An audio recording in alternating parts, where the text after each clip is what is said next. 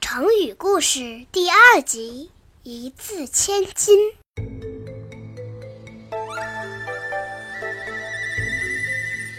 过去呀，有一个姓吕的将军，特别坏，经常欺负老百姓。